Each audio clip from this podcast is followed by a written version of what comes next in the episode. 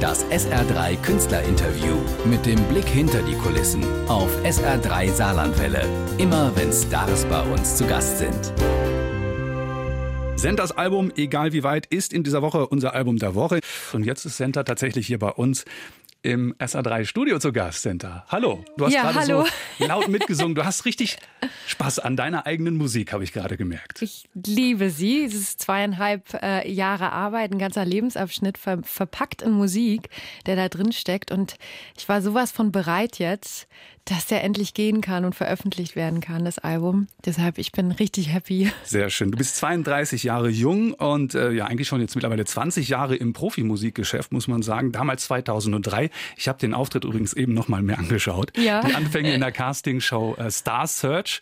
Und dann ging es ja los mit, mit der Karriere sozusagen. Irgendwann auch Musical-Darstellerin hast du gemacht, Schauspielerin bei gute Zeiten, schlechte Zeiten. Mhm.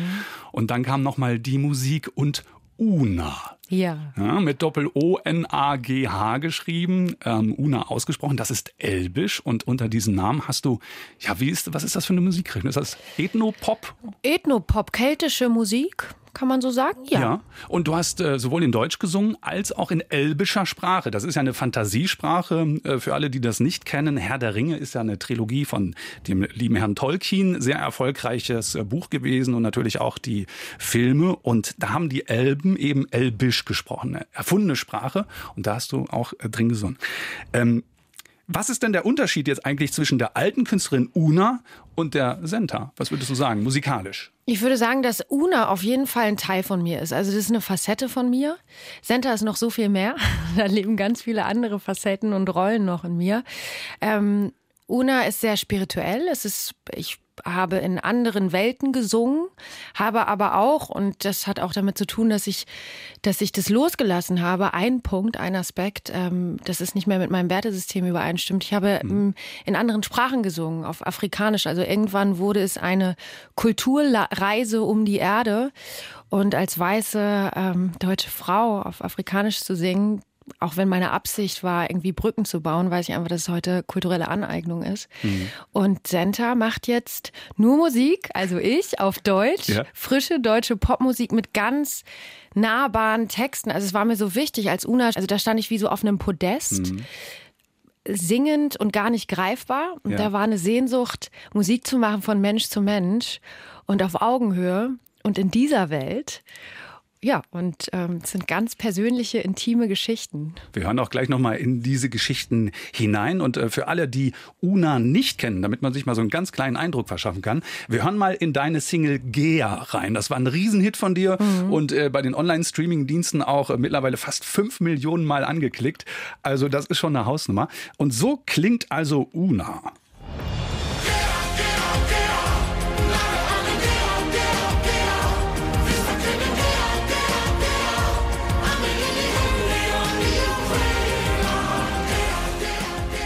Finde, da hört man schon so ein bisschen dieses Mystische. Es ist ja kraftvoll, ein bisschen Fantasy. Ähm, ja, es ist aber alles andere als irdisch, würde ich sagen, oder? Ja, total. Es ist wunderbar und die Musik, die bleibt auch bestehen. Ich meine, ich bin der, ich ehre auch die Vergangenheit, aber ich glaube, dass alles seine Zeit hat und ähm, ich habe auch einfach gemerkt, ich bin da rausgewachsen und ich kann diesen Erwartungen auch nicht mehr gerecht werden. Deshalb ähm, liegt Una hinter mir, obwohl, wenn ich jetzt auf Tour gehe im April, gibt's auch einen kleinen Una-Blog. Ah. Aber halt als äh, im Center-Style neu arrangiert. Und dann Okay. habe ich meine Handpan dabei und dann spiele ich und singe. Also es wird auch immer ein Teil von mir sein. Wie gehen denn eigentlich, ich sag mal so, die, die alten klassischen Una-Fans damit um, als sie jetzt mitbekommen haben, hey, ich mache jetzt unter meinem bürgerlichen Namen Senta, ich sag mal Popmusik und verabschiede mich so ein bisschen von diesem Gewand, mystischem, äh, pompös. Gab es da irgendwie auch äh, kritische Stimmen?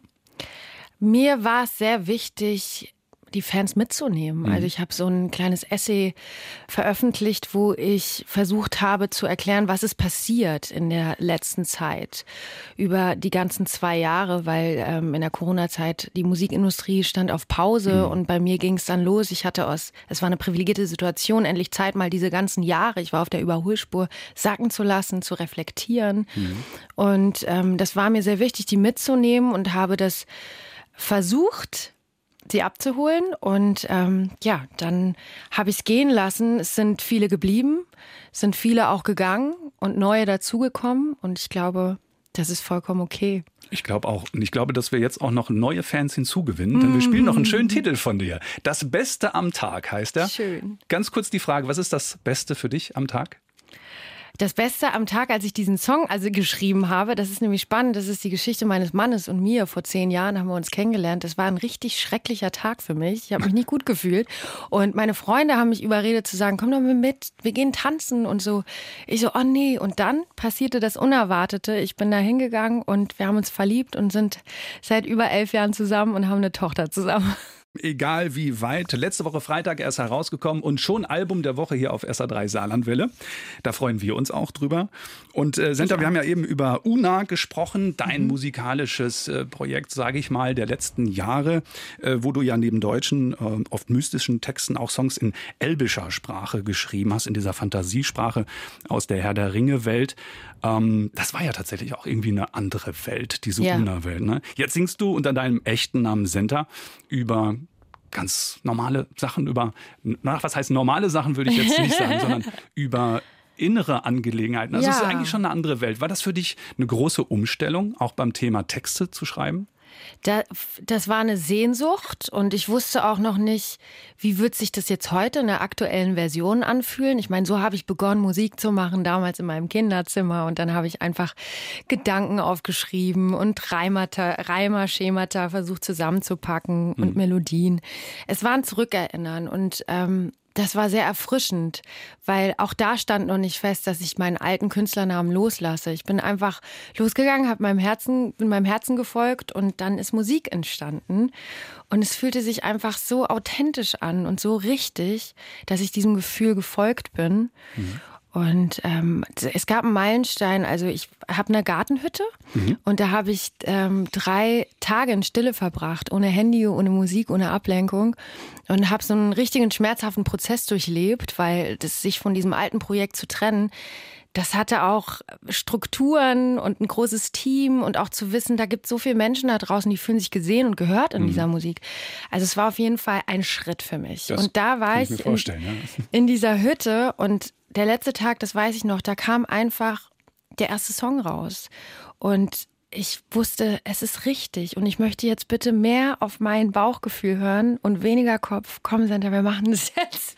Und dann bin ich losgegangen, ja. Sehr schön. Ja, man kann auch lesen, im Album geht es auch ein bisschen um den Prozess der Selbstfindung. Es geht auch um Weiblichkeit ganz ja. viel, ja, um Sinnlichkeit und äh, was ich hier lese, vom Akzeptieren von sich und anderen. Und das war dieser besagte Prozess, ein ja. Teil dieses Prozesses, von dem du eben geredet hast. Ja, ich habe viel äh, über die Jahre Schmerz und Wut und Angst und all diese Gefühle habe ich als vermeintlich negativ verpackt und mhm. wollte die auch nicht fühlen. Mhm.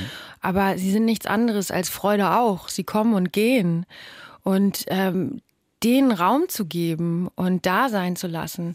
Da hat sich so eine Tür geöffnet, mhm. die ich lange verschlossen hatte zum Thema Weiblichkeit, Schuld, Scham, mhm. Wildheit.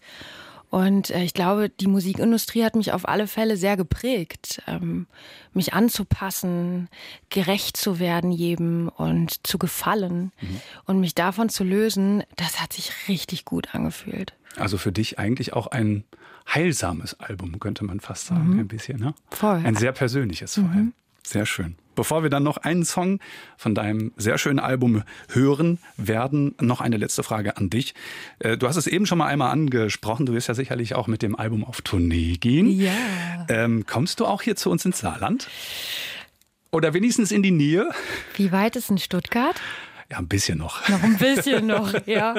Köln, Stuttgart. Es ist okay. erstmal eine kleine Rutsche im April. Gut. Also Berlin, Hamburg, Köln, Leipzig, Stuttgart. Mhm.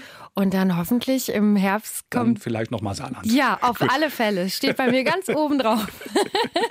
Dankeschön. Senta Sophia Deli Ponti. Da für dieses sehr nette Gespräch. Viel Erfolg auf deinen neuen musikalischen Wegen. Es äh, hört sich auf jeden Fall sehr richtig an, wie du so erzählst. Äh, danke für dieses tolle Interview. Und zum Schluss hören wir noch einen Titel von deinem Album Musik, Musik. Da steht dann auch die Musik im Vordergrund? Da feiere ich einfach das Hier und Jetzt, weil mehr ist nicht. Und ich war früher ganz viel viel in der Zukunft und ähm, ergebnisorientiert und dachte, dann beginnt das Leben. Und das hat mich ein bisschen unglücklich gemacht, dieser Perfektionismus. Und dann habe ich einen Song darüber geschrieben, die Sinne spielen zu lassen und einfach nur im Hier und Jetzt zu sein und wie schön das eigentlich ist. Das SR3 Künstlerinterview mit dem Blick hinter die Kulissen auf SR3 Saarlandwelle. Immer wenn Stars bei uns zu Gast sind.